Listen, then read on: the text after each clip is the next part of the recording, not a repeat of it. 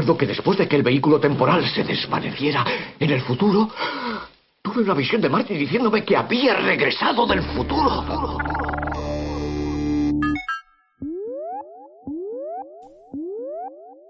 No, esto no es regreso al futuro.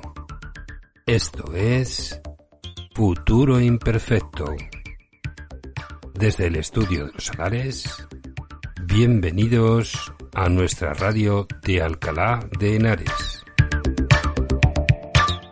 Y a los mandos de la nave que viaja al futuro, quien os habla, Javi Pater.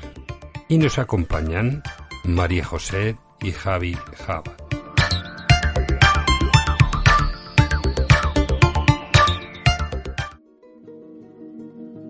Futuro Imperfecto Radio Podcast de Alcalá de Henares, Madrid.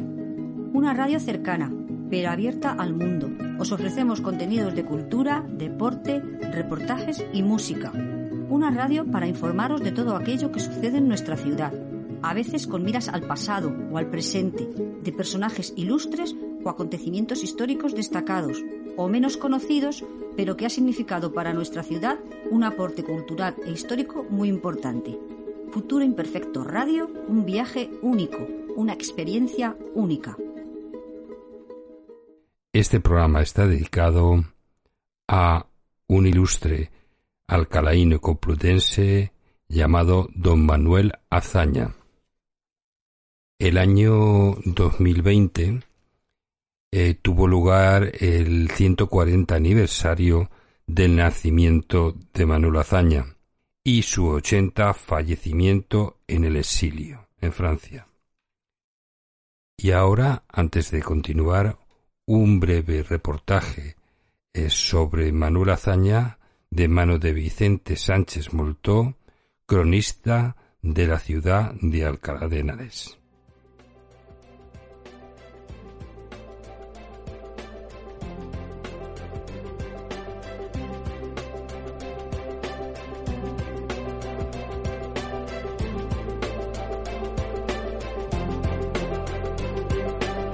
Bueno, pues hoy hablamos de otro de los grandes alcalaínos, de las grandes figuras de la, de la historia. Eh, vamos a hablar de Manuel Azaña y, Díaz. Eh, más conocido quizás pues su faceta de político, ya que fue presidente de la Segunda eh, República Española, pero menos conocida su otra faceta como escritor y como intelectual. recordar que fue Premio Nacional de Literatura en el año 1926 y que bueno, pues tiene algunas novelas realmente importantes.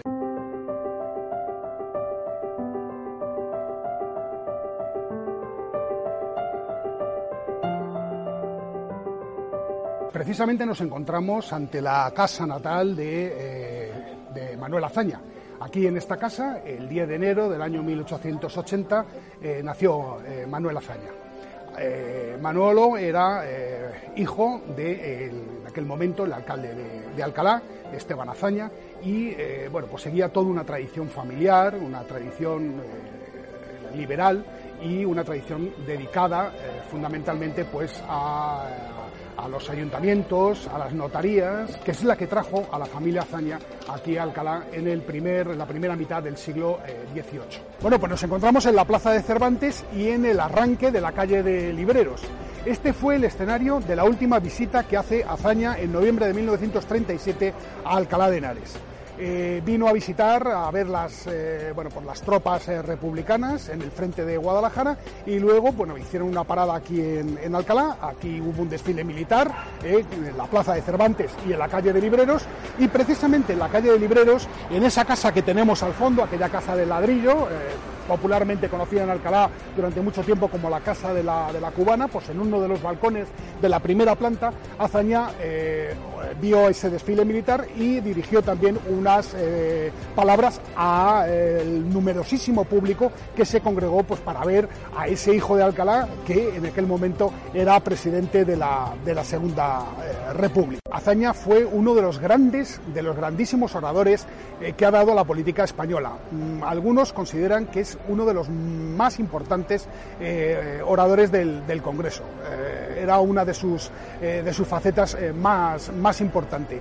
Hay discursos importantísimos de, Azaña, el discurso, por ejemplo, en el que defendió la autonomía de Cataluña en el, en el Congreso, o también aquel discurso que dio en el Ayuntamiento de Barcelona, el famoso discurso de las tres P's, eh, paz, piedad, perdón, que acaba de esa, de esa forma. Es un discurso que da en julio del año 1938 y bueno, pues fue, es un discurso de los más importantes, de los más memorables de, Manuel Azaña y que además muestra eh, el sentimiento, el sentido que tenía él de lo del concepto que tenía de lo que la, la República como un método, como un medio para renovar lo que era la, la España de, de, aquel momento, de aquel entonces. Azaña nunca perdió esa vinculación con, eh, con Alcalá.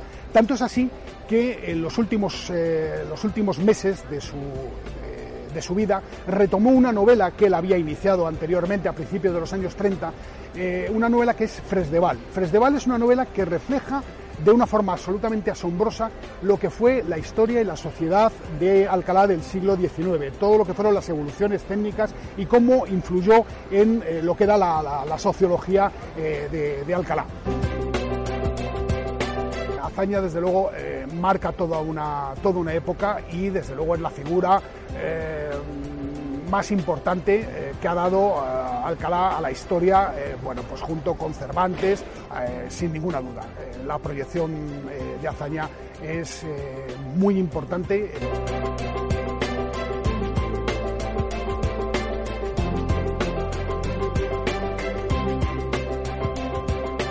El tiempo yo creo que acabará poniendo a la figura pues, en el lugar que realmente le, corresponde. Manuel Azaña fue un político y escritor enmarcado como autor dentro de la generación del 14. Ya sabéis también presidente de gobierno entre 1931 y 1933.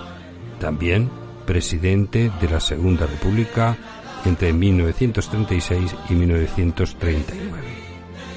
Em, yo lo que em, he, querido escoger es la parte de Manuel Azaña como político y como escritor, que me parece un papel también muy importante, aunque su imagen a nivel general fue lo de un gran político. Eh, gracias a una beca Estudia en París entre 1911 y 1912, vivencias que recogería en su primera obra. Y esta obra se llama Estudios de la Política Francesa Contemporánea, la Política Militar 1919. Involucrado en la vida política y social de la época, colabora con el Ateneo. Su primer puesto dentro del Ateneo es como secretario entre 1913 y 1920 para asumir la presidencia del Ateneo años después. Su pensamiento político le lleva a formar parte del Partido Reformista de Melquiades Álvarez hasta el año 1923. Abandona la política para dedicarse al periodismo. Corresponsal en París, dirigiendo varias revistas literarias como La Pluma y España bajo la dictadura de Primo de Rivera, eh, funda Acción Republicana. En 1926, Premio Nacional de Literatura por su biografía Vida de Don Juan Valera. En 1927 publica la novela autobiográfica El Jardín de los Frailes, inspirada en su paso por los agustinos de San Lorenzo del Escorial. Tras la dimisión del general Primo de Rivera en enero de 1930 y siendo presidente Azaña del Ateneo de Madrid, firma en agosto de ese año el Pacto de Sebastián, promovido por Alianza Republicana para poner fin a la monarquía de Alfonso XIII y proclamar el día 14 de abril de 1931 la República. Ocupa en primer momento la cartera de guerra y posteriormente la presidencia de forma provisional. Durante la presidencia impulsó reformas económicas, estructurales, militares y educativas. eh, también la reforma agraria y la creación de un estatuto de autonomía para Cataluña. También abordó la reforma militar y empujó la laización del Estado. En 1934 logra unir los partidos republicanos bajo la formación de izquierda republicana. Regresa a su actividad política refundando su partido e integrándolo en el Frente Popular en las elecciones de febrero de 1936. El triunfo de la coalición le lleva a la presidencia de la República. Azaña ostenta la presidencia como jefe del bando republicano durante la Guerra Civil Española.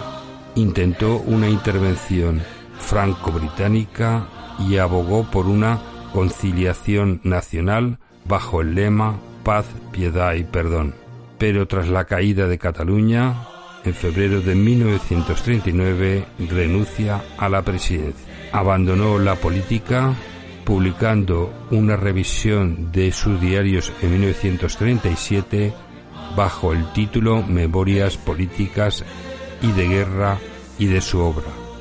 También la velada de Benicarló y falleció el 3 de noviembre de 1940 y ahora os presento al grupo Escape y un trabajo llamado Game Over con una portada que encontramos a un gato tipo cómic y un tablero de ajedrez. Azaña sí vio la República, yo creo que no.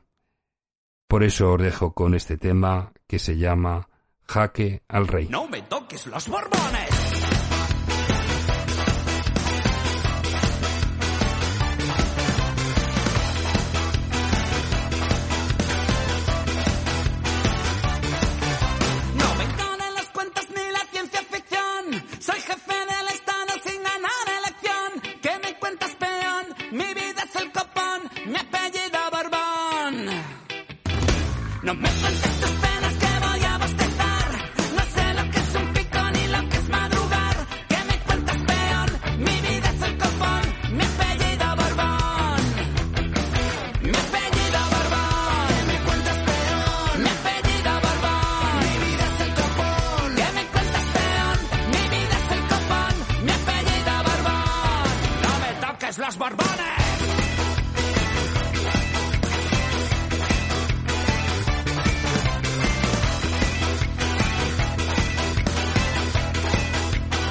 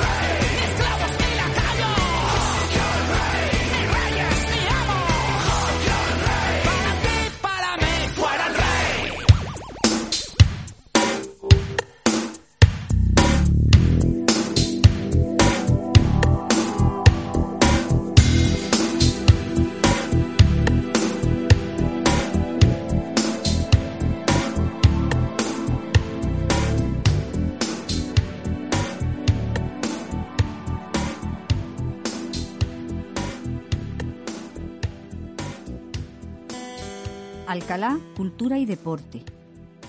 En este espacio os informaremos de los actos culturales, eventos, salas de exposiciones y ahora también el deporte y su historia. Espacio para la promoción del deporte en nuestra ciudad. El Real Jardín Botánico, que está en la calle 36 del campus externo de la universidad. Tenemos la exposición Bernardo Lara, el arte de mirar 30 años acercando la naturaleza. Esta breve muestra está compuesta por 15 lonas de su obra en tres categorías fundamentales, fauna, flora y mundo rural. El Museo de Arte Iberoamericano, en el edificio Cisneros de la Plaza San Diego sin número. En la primera de las salas se exhibe la exposición Un viaje americano, el legado artístico de José Félix Llopis. Muestra de la colección relativa a la pintura y escultura contemporáneas. En la segunda encontraremos abstracciones y otros recuerdos, en las que se exhiben algunas de las piezas más significativas del Museo Luis González Robles.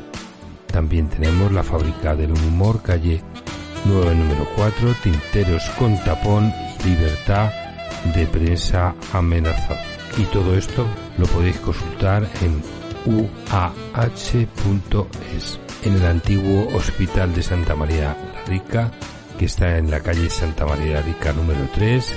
En la sala Kioto tenemos hasta el 12 de diciembre a través de mis ojos retratos a directores del cine español fotografías de Óscar Fernández Orengo.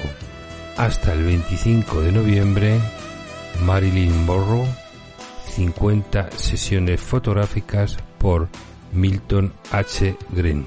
En la casa de la entrevista que está en la calle San Juan, sin número, está hasta el día 14 de noviembre, escenas cotidianas, fotografías de Óscar Fernández Orengo, texto de Lola Bayo.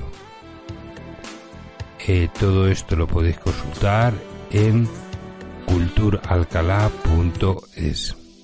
También tenemos la casa natal de Cervantes, que está en la calle mayor número 48, con sus exposiciones permanentes y las temporales. En las temporales nos encontramos hasta el día 16 de enero del año que viene el museo acoge una exposición muy especial, fruto del trabajo de los integrantes de los talleres de artes plásticas de los centros para personas con discapacidad intelectual. Lo podéis consultar en museocasnataldecervantes.org.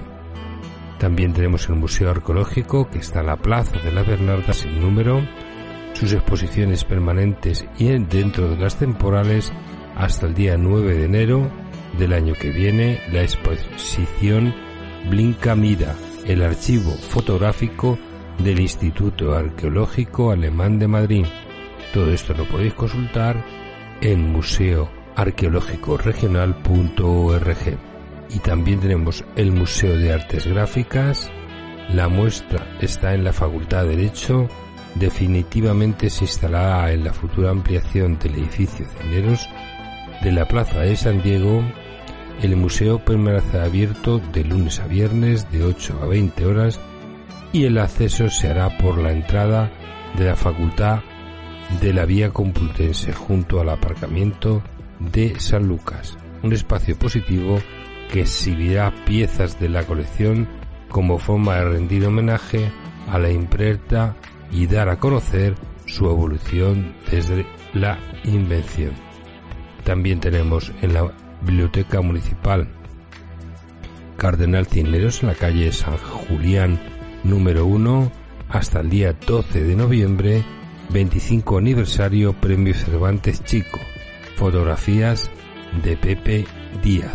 También tenemos em, en el Centro eh, Sociocultural Zulema que está en la calle Entre Peñas número 2 organizado por el Instituto de Estudios Complutenses hay unas jornadas sobre hazaña las próximas son el día 10 de noviembre y el día 24 de noviembre.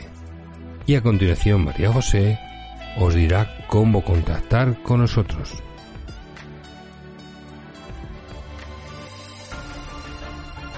Os indicamos cómo contactar con nosotros, nuestras vías de contacto. Por el correo electrónico futuroimperfectoadh.gmail.com por Twitter arroba f-imperfecto, por Instagram arroba futuro imperfecto radio y por las siguientes plataformas Evox, Spotify, Google Podcast y Apple Podcast. Y no dejéis de suscribiros en cualquier canal por donde nos escuchéis. Y ahora dentro de Alcalá Cultura llega el deporte en nuestra ciudad de la mano de Javi Jabat, que nos va a comentar toda la historia del deporte y también los resultados de nuestros equipos. Muy buenas a todos. Bienvenidos a los deportes en futuro imperfecto. El deporte español en esta última década ha sido gran dominador de las competiciones internacionales. Últimamente parece que esto va a menos, pero nosotros nos seguiremos centrando en nuestra actualidad deportiva complutense en la ciudad de Alcalá de Henares.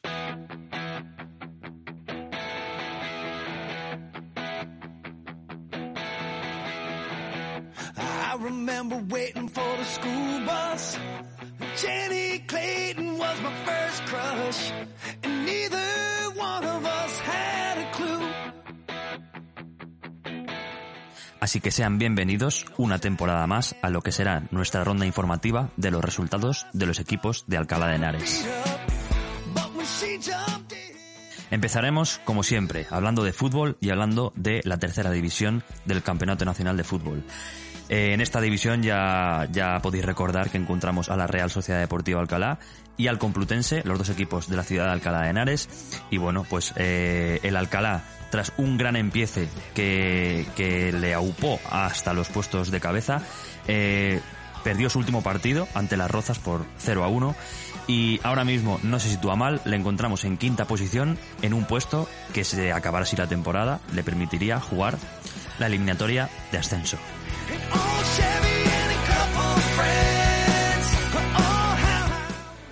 Con algo de peor suerte, y como ya hemos comentado antes, encontramos al Complutense en esta misma división.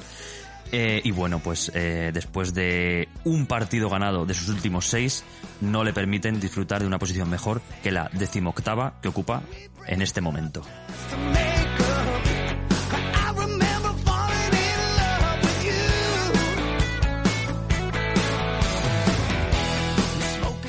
Es hora de hablar de la División de Honor, regional preferente. Un año más encontramos al Club Deportivo Avance, que tras cuatro victorias en sus últimos seis partidos, y más concretamente en el último encuentro, 0-2, victoria a domicilio ante el Fútbol de Torres, consigue situarse por el momento en una más que tranquila novena posición.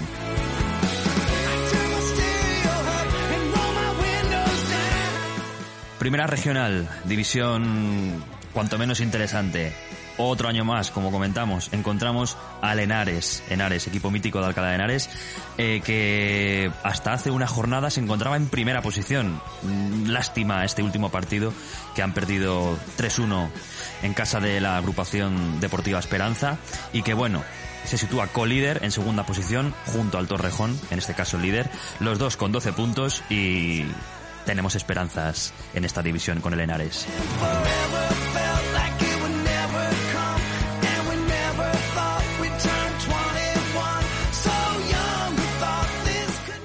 En segunda regional encontramos eh, también nuestro ya tradicional derby de Alcalá de Henares entre la agrupación deportiva Naya y el Racing Veracruz. En este caso, pues nuestros dos equipos de Alcalá han empezado considerablemente bien el campeonato.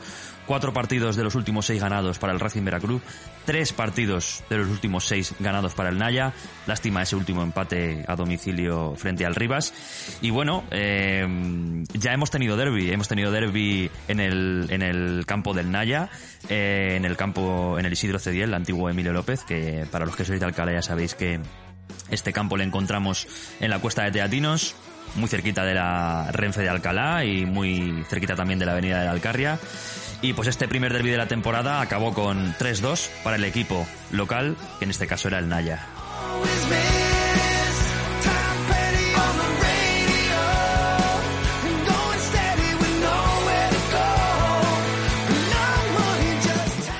En el resto de deportes, en balonmano, después de una temporada algo complicada, eh, la pasada temporada, el Club Deportivo Placea le vamos a encontrar en la tercera división territorial masculina. Y bueno, tras un empiece mm, algo estándar, ya que tenemos dos partidos jugados, uno ganado y uno perdido, eh, esta anterior jornada el Club Deportivo Placea descansó, así que si conseguimos una victoria la próxima jornada, podríamos posicionarnos en torno a la segunda o tercera posición de este grupo y peleando por ese de nuevo ascenso a segunda territorial. Por el contrario, a nuestras chicas del femenino del Club Deportivo y Placea sí que las encontramos en la segunda división territorial y bueno, tras un partido jugado, un partido ganado, de momento acaba de empezar la temporada, se sitúan en cuarta posición con los mismos puntos que las líderes del Alcobendas.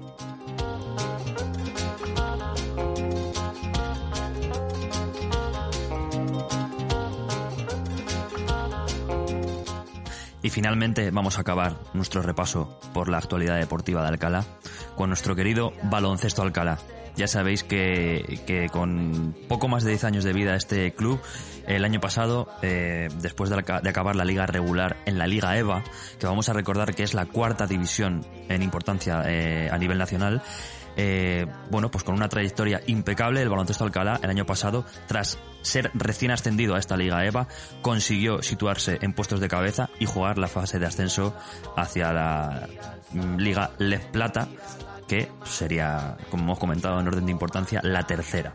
Entonces, en este, en este caso, esta temporada el baloncesto Alcalá seguirá trabajando en la Liga EVA, en una liga muy potente con equipos de máxima importancia como Real Madrid, Pozuelo, etcétera. Y bueno, pues eh, después de un inicio de temporada bastante bueno, encontramos al baloncesto Alcalá en tercera posición, solamente eh, superado por el Pozuelo y por el Real Madrid, con cinco partidos ganados y dos perdidos. Animamos al baloncesto Alcalá a que esta temporada hagan disfrutar y soñar a los aficionados con un ascenso que sería mm, algo muy, muy, muy importante para la ciudad de Alcalá.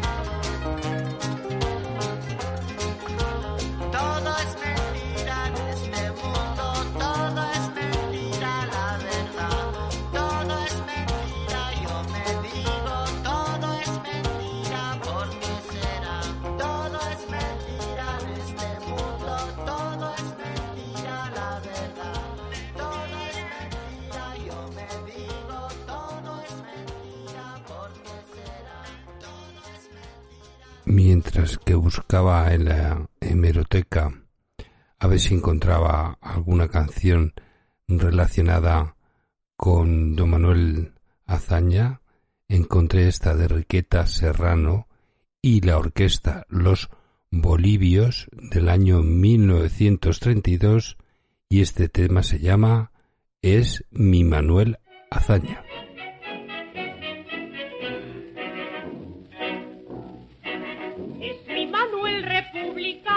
Como hay pocos y con los hombres que hoy gobiernan anda loco porque dice que son dueños con su hazaña nos trajeron la república en España.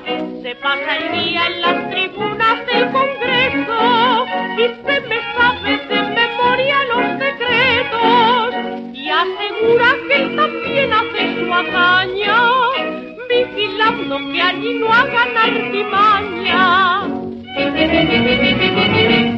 Manuel, Manuel, Manuel, no creas que eso es ninguna hazaña. Manuel, Manuel, Manuel, has de saber que aquí en España no es igual la hazaña de Manuel que lo de Manuel hazaña.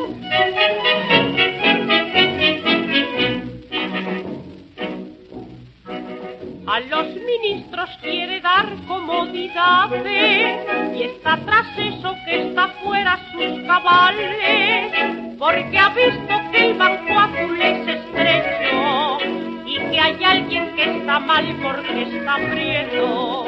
Todos los afanes reformar el calendario, pues asegura que eso es muy necesario. Y es que dice que le hace perder el tino,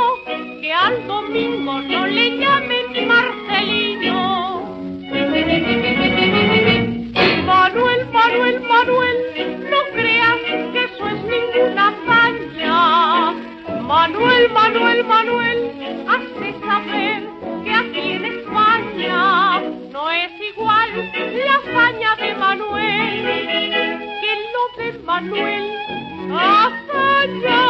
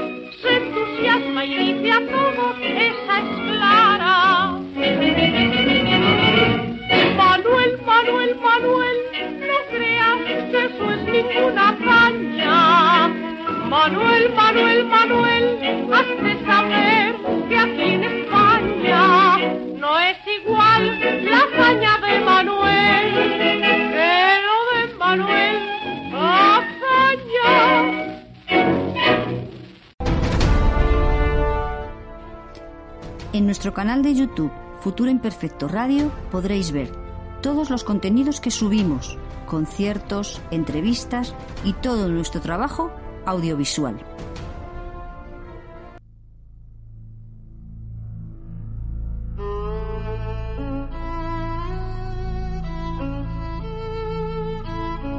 Nuestro Rincón del Druida es un espacio dedicado a la música tanto nacional como internacional. Un espacio para descubrir grupos que están empezando y otros que ya están consagrados. El día 12 de marzo del año 2010 fue su primer concierto. Rubén Kelsen y Javi Java se iniciaban en el mundo del rock. Formaron el grupo Bestia Negra. Años después iniciaban sus carreras musicales en solitario.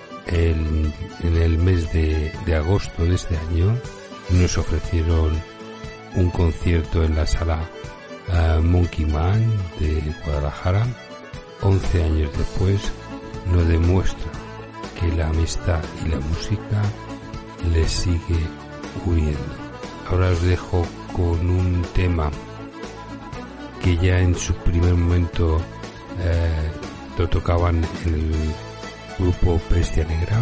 Ahora Rubén Kelsen con Javi Jabat y Pablo Romero.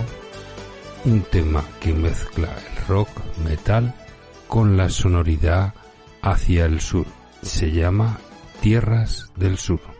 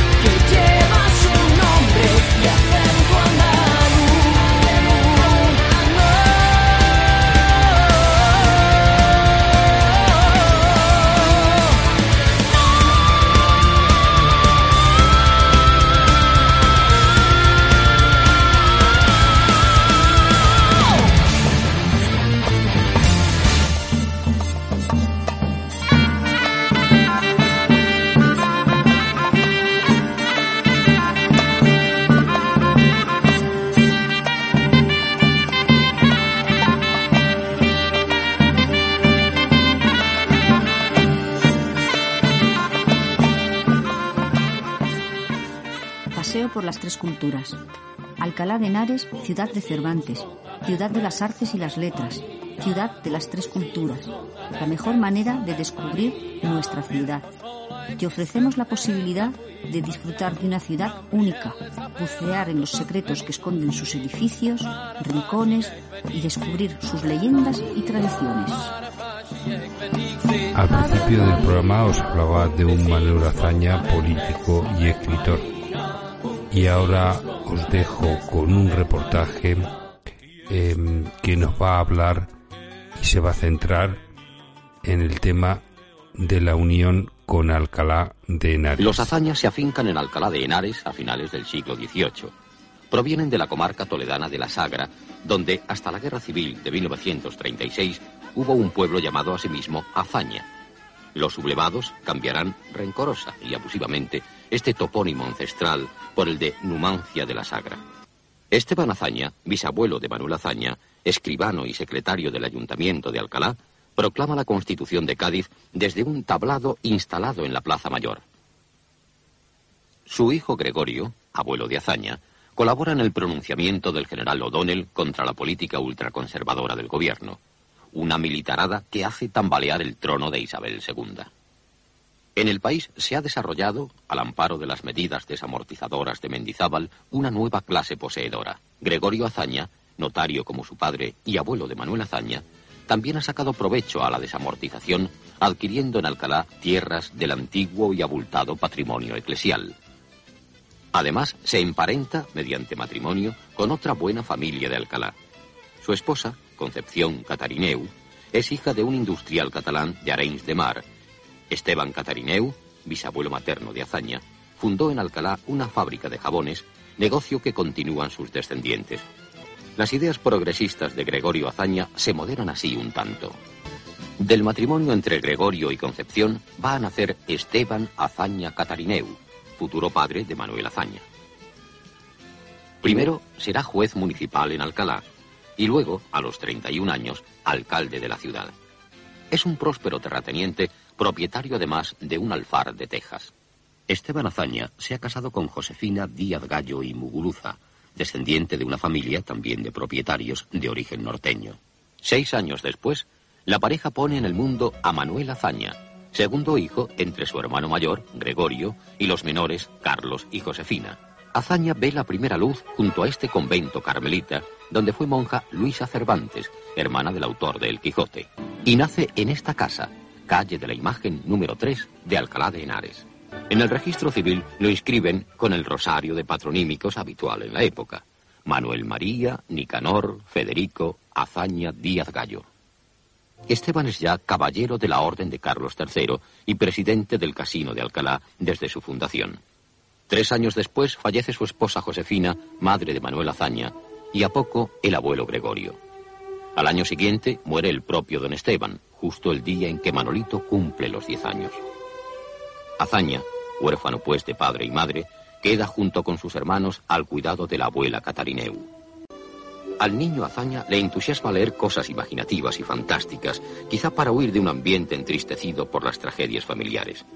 Habría sido probablemente un fanático del cine si hubiese habido películas en aquella época. La sustituye por lo que la juventud entonces tiene a mano, las novelas. Las novelas de Verne, de Reid, de Cooper, devoradas en la melancólica soledad de una casona de pueblo, despertaron en mí una sed de aventuras furiosa. Devoré, con manifiesto estrago de mi paz interior, cuantos libros de imaginación hallé guardados en la librería de mi abuelo.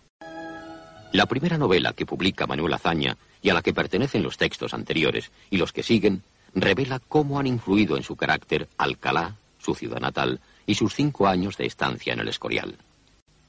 Alcalá, cuando Azaña tiene 20 años, es ya tan solo un poblachón agrícola de unos 10.000 habitantes, donde colegios universitarios y conventos se han convertido en cuarteles y cárceles.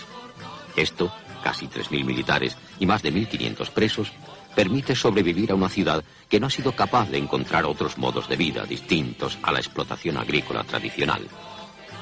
El eco de la pasada gloria pervive, sin embargo, orgullosamente en los alcalainos. Azaña comenta irónicamente. El buen alcalaíno créese no menos que copartícipe en el Quijote e incluso generador alícuota de la persona de Cervantes. Nacer en Alcalá fue el acierto de ese ingenio. Si aparece en otro pueblo, no le habrían mentado, como no mientan a otros varones excelentes, salvo que un rayito del sol alcalaíno los alumbre. Por cierto, que fue el padre de Azaña quien erigió este monumento al más insigne de los alcalaínos. Pero aunque Azaña no ahorre ironías para con sus paisanos, ni se extasíe ante las viejas piedras de su ciudad, antigua cuna de genios y reyes, el campo de Castilla, la tierra que permanece, han grabado en su alma de castellano 100% una profunda huella. Y ahora os presento a Fito y Fitipaldis de su último trabajo Cada vez cadáver, el último tema de este álbum que se llama Transporte. desde ahora mismo y aquí, hacia donde quiera que estés. Parte de mi alma parte a tu encuentro. Sabes que te llevo dentro mío, igual que yo sé que tú me llevas dentro.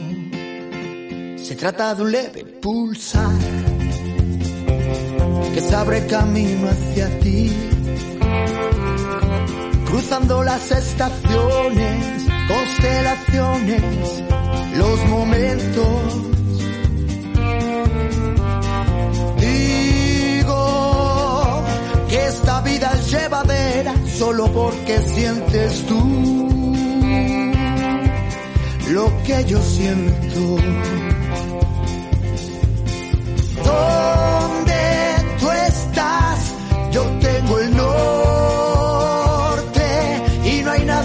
Tu amor, como medio de transporte.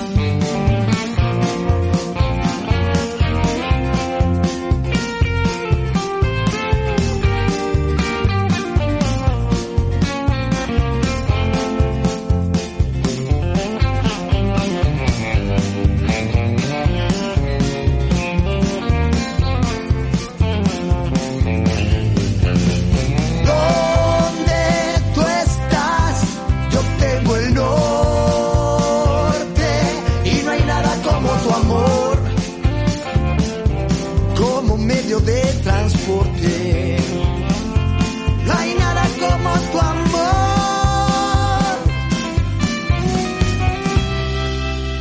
como medio de transporte.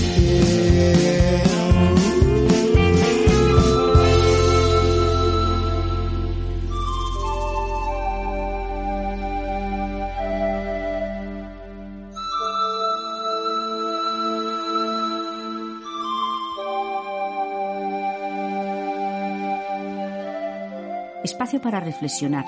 Intentamos estar más cerca de vosotros por medio de ideas, opiniones, reportajes sobre temas que nos marcan de alguna manera, creando un ambiente relajado que invita a la reflexión. Después cerraremos el espacio con nuestros aforismos. Y ahora en nuestro espacio para reflexionar quiero dedicárselo al discurso que dio Manuel Azaña, el discurso llamado Paz, Piedad y Perdón, y he escogido los últimos dos minutos de este discurso y ahora cuando lo escuchéis hablamos sobre él.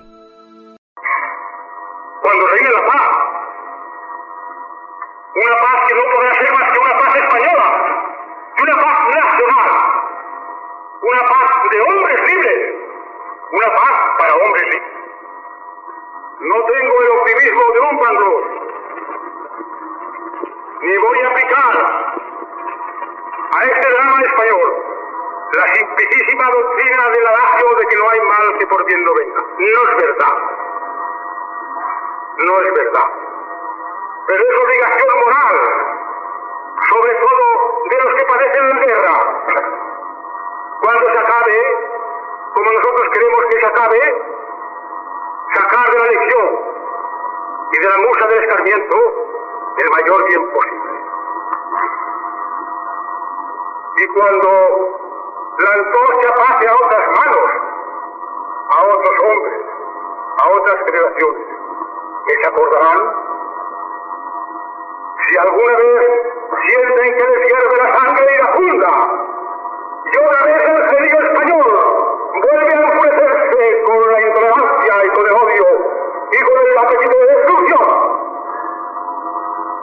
que piensen en los muertos y que escuchen su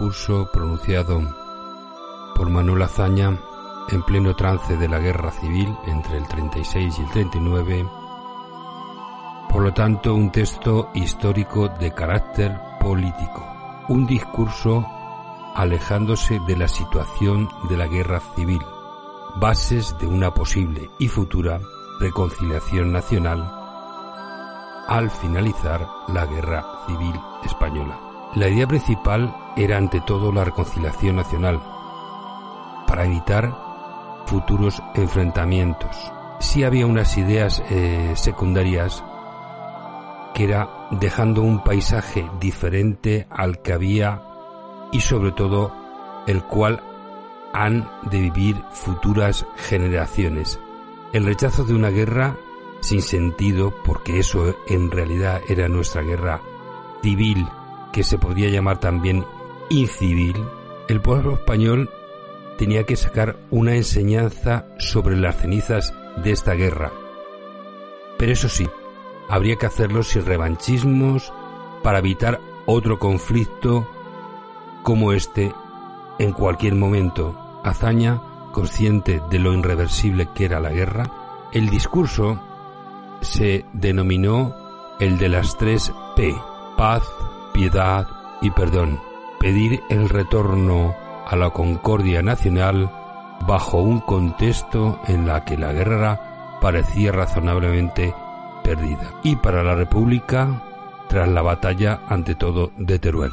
En 1938 era comprensible que Azaña pronunciara su célebre discurso. De hecho, el presidente de la Generalitat, Compais, en conexión con Azaña, venía intentando un armisticio con Franco. La estrategia de Azaña era clara. Ya no se trataba de ganar una guerra, porque realmente estaba perdida, sino era el momento de mirar al porvenir, solicitando de los vencedores paz, piedad y perdón. Realmente lo que llegamos a esta conclusión es que los contenidos reconciliadores del pensamiento de Azaña no tuvieron un efecto inmediato ya que acababa la guerra y la represión se cebó con los vencidos, sobre todo los 40 años, pero tuvieron una gran repercusión sobre la transición democrática, donde los pensamientos y consideraciones de Azaña se convirtieron en realidad. Y ahora llegan nuestros aforismos. Si los españoles habláramos solo y exclusivamente de lo que sabemos, se produciría un gran silencio que nos permitiría pensar. No me importa que un político no sepa hablar. Lo que me preocupa es que no sepa de lo que habla. Yo no me siento estadista. Lo que es cierto es que de la política lo que me interesa es mandar. En España la mejor manera de guardar un secreto es escribir un libro. A los hombres como nosotros se les acaba el mundo. Sobramos en todas partes. Republicanos, monárquicos o anarquistas, los españoles hacemos siempre las mismas tonterías. La vida ofrece a cada criatura una copa de amargura.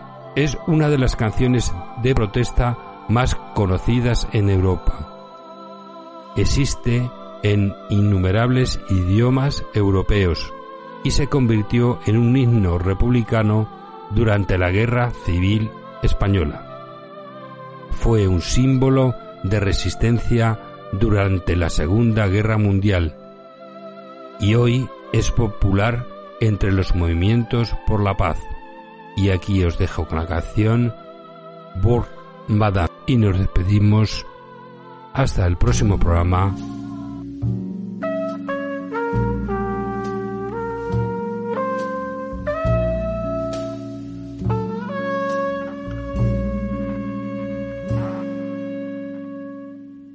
Españoles, salís de vuestra patria después de haber luchado contra la invasión,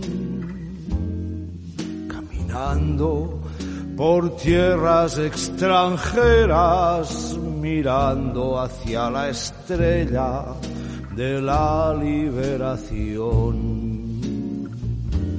Caminando por tierras extranjeras, mirando hacia la estrella de la liberación. Camaradas caídos en la lucha, que disteis vuestra sangre por la libertad. Os juramos volver a nuestra España para vengar la afrenta de la humanidad. Os juramos volver a nuestra España para vengar la afrenta de la humanidad. A ti, Franco, traidor, vil asesino de mujeres y niños del pueblo español. Tú que abriste las puertas al fascismo, tendrás eternamente nuestra maldición. Tú que abriste las puertas al fascismo, tendrás eternamente nuestra maldición.